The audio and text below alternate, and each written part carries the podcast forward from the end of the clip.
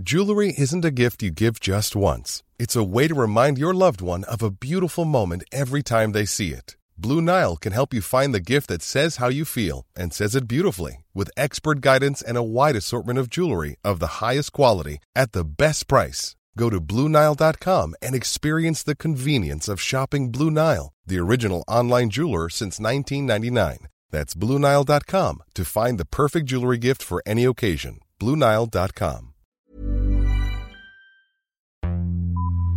Vox Polony.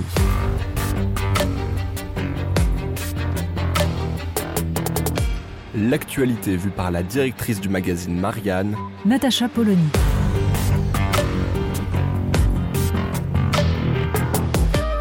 Vox C'est la question de la rentrée. Faut-il taxer les super profits? Alors la petite passe d'armes entre Geoffroy Roux de Bézieux, patron du MEDEF, et Elisabeth Borne avait quelque chose euh, d'assez étonnant. D'un côté, Elisabeth Borne euh, laissant entendre que oui, peut-être, euh, la porte reste ouverte, on ne sait pas. Et de l'autre côté, Geoffroy Roux de Bézieux sortant la sulfateuse, à savoir, c'est l'État qui est le super profiteur. Bah oui, pensez donc, il touche des impôts. Il y a de l'argent qui rentre dans les caisses de l'État. Donc c'est lui qui profite. Donc quand les entreprises gagnent, ce méchant État se goinfre. Réponse sèche d'Elisabeth Borne, non, l'État n'est pas super profiteur. Oui, mais c'est tout. Voilà, on n'ira pas plus loin. Oh ben non, c'est pas vrai. En fait, il faudrait éclairer un tout petit peu ce débat. Parce qu'il mérite mieux que les arguments de base. Il y a trop d'impôts en France.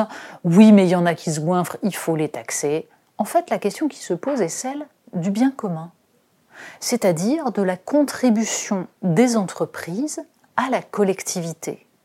Et c'est tout le problème de la remarque de Geoffroy Roux de Bézieux sur l'État profiteur. L'État ne profite pas car l'État, ce sont les citoyens. C'est en fait la collectivité. Toute la différence donc avec des profits que font des entreprises, c'est-à-dire des, entités privées.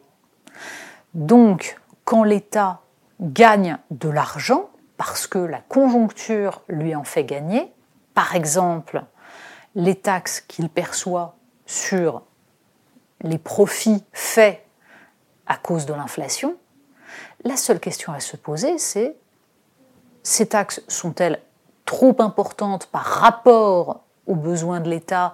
Visent-elles les bonnes personnes?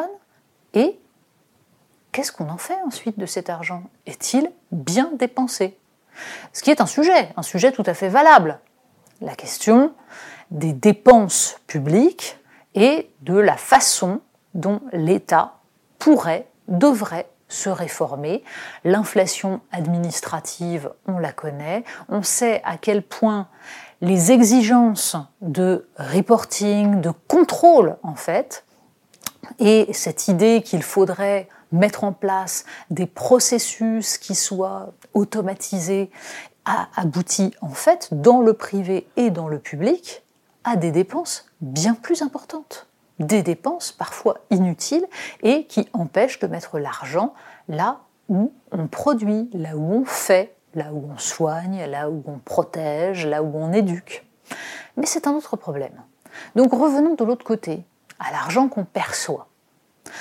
En effet, certaines entreprises ont fait des profits faramineux qui sont de fait un profit de guerre.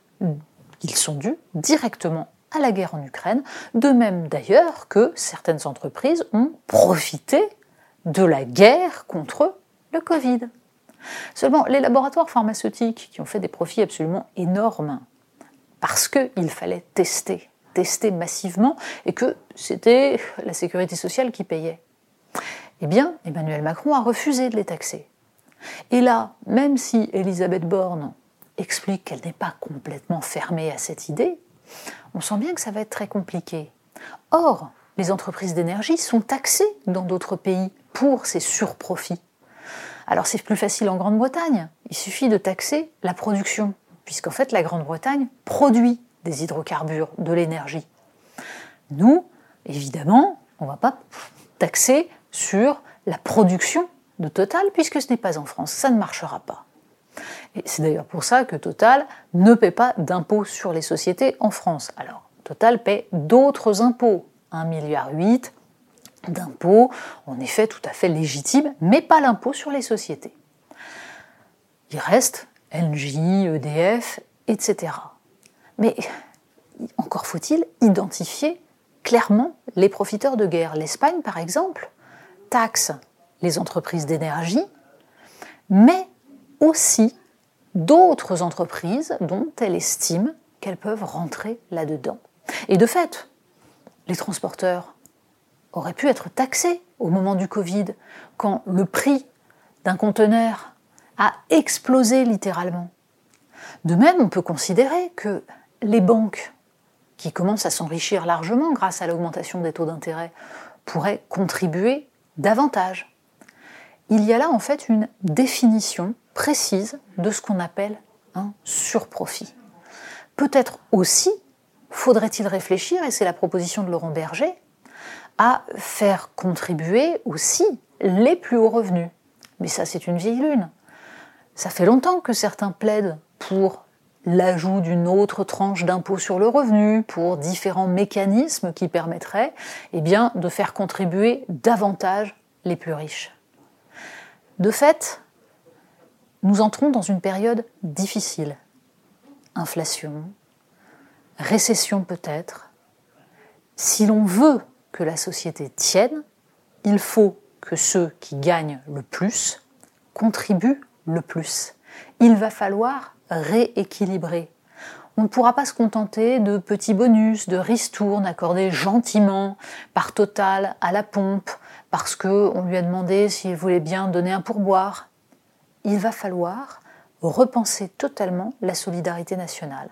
Mais ça ne pourra se faire que si, d'autre part, on réfléchit à la façon dont tout cet argent est dépensé, et il doit l'être dans ce qui est opérationnel, dans ce qui sert la collectivité et dans ce qui permettra de construire, de prévoir l'avenir, c'est-à-dire des investissements dans des filières industrielles pour enfin relocaliser et recréer concrètement de la richesse.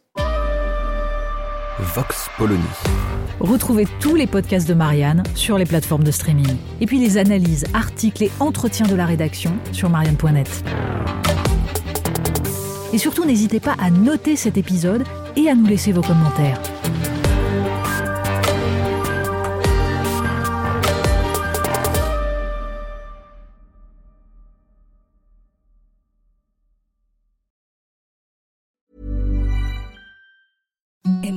Softest sheets you've ever felt. Now imagine them getting even softer over time. That's what you'll feel with Bowl and Branch's organic cotton sheets. In a recent customer survey, 96% replied that Bowl and Branch sheets get softer with every wash. Start getting your best night's sleep in these sheets that get softer and softer for years to come. Try their sheets with a 30-night guarantee. Plus, get 15% off your first order at bowlandbranch.com. Code BUTTERY. Exclusions apply. See site for details.